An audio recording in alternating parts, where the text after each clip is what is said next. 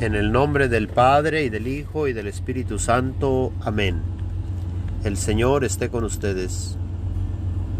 Lectura del Santo Evangelio según San Lucas.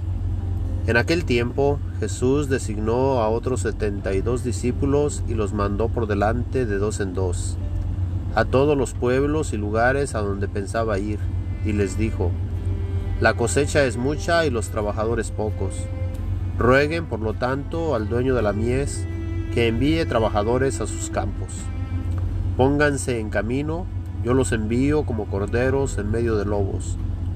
No lleven ni dinero, ni morral, ni sandalias, y no se detengan a saludar a nadie por el camino.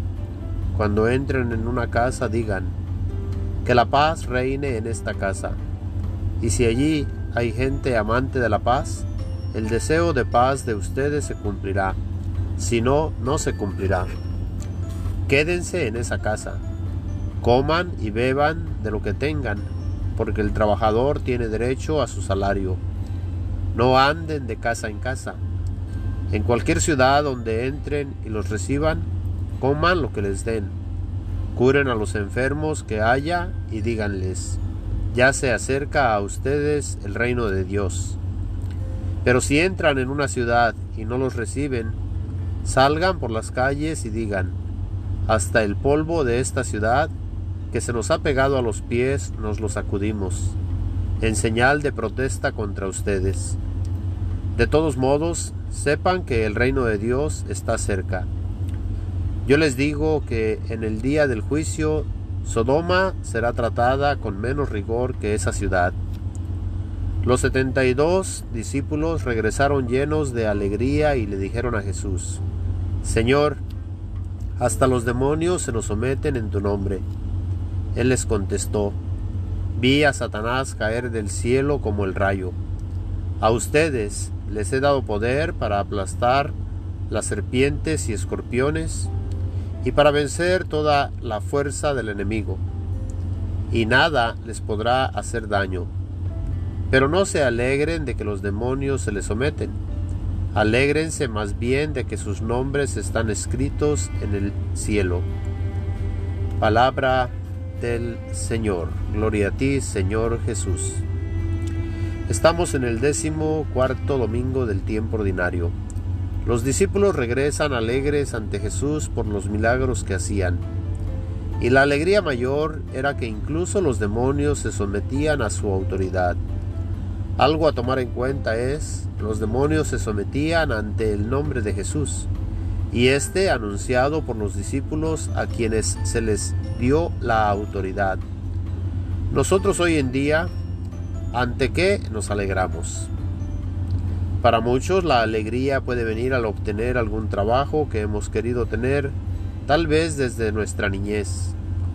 Tal vez la alegría viene al llegar a tener el carro último modelo que tanto hemos deseado. Para otros, el obtener la casa de los sueños. Tal vez casa grande con un bonito jardín. Tal vez la alegría viene al encontrar el compañero o compañera de toda la vida. Existen muchas cosas y eventos en nuestra vida que nos pueden traer la alegría.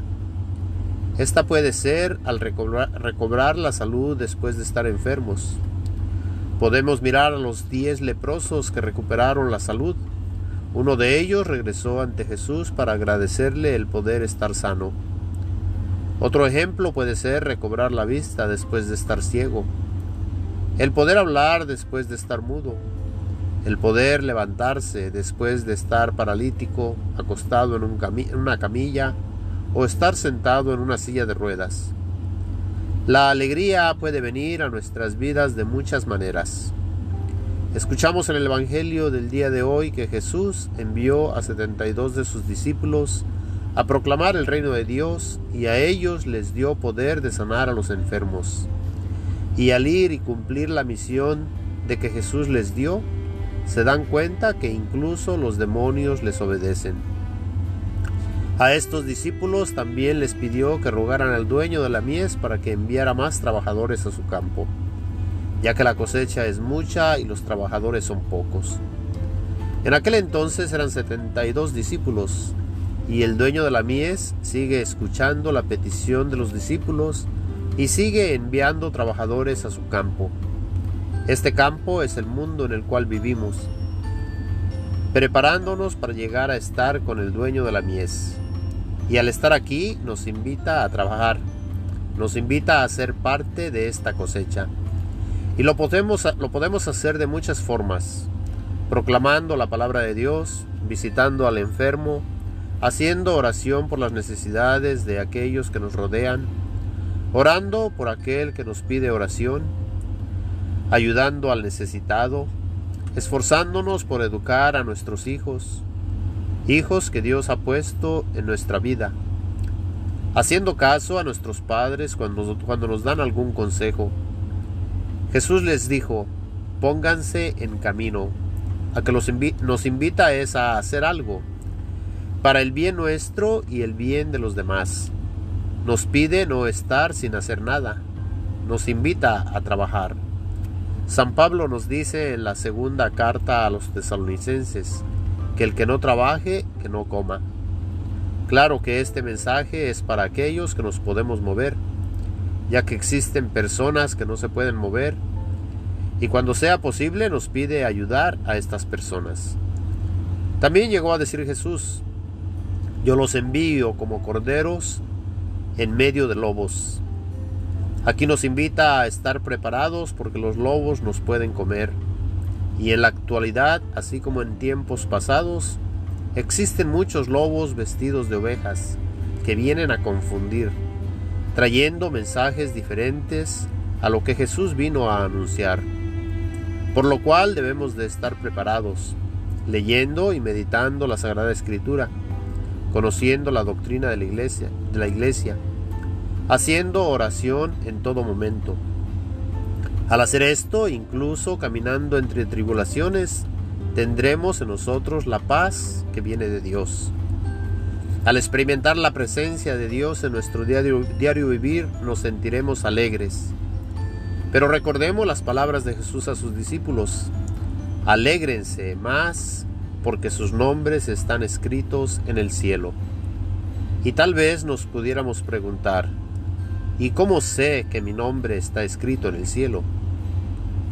Y una forma de saber es por medio de nuestro bautismo, ya que ahí se pronuncia nuestro nombre y es registrado en el libro de la vida eterna.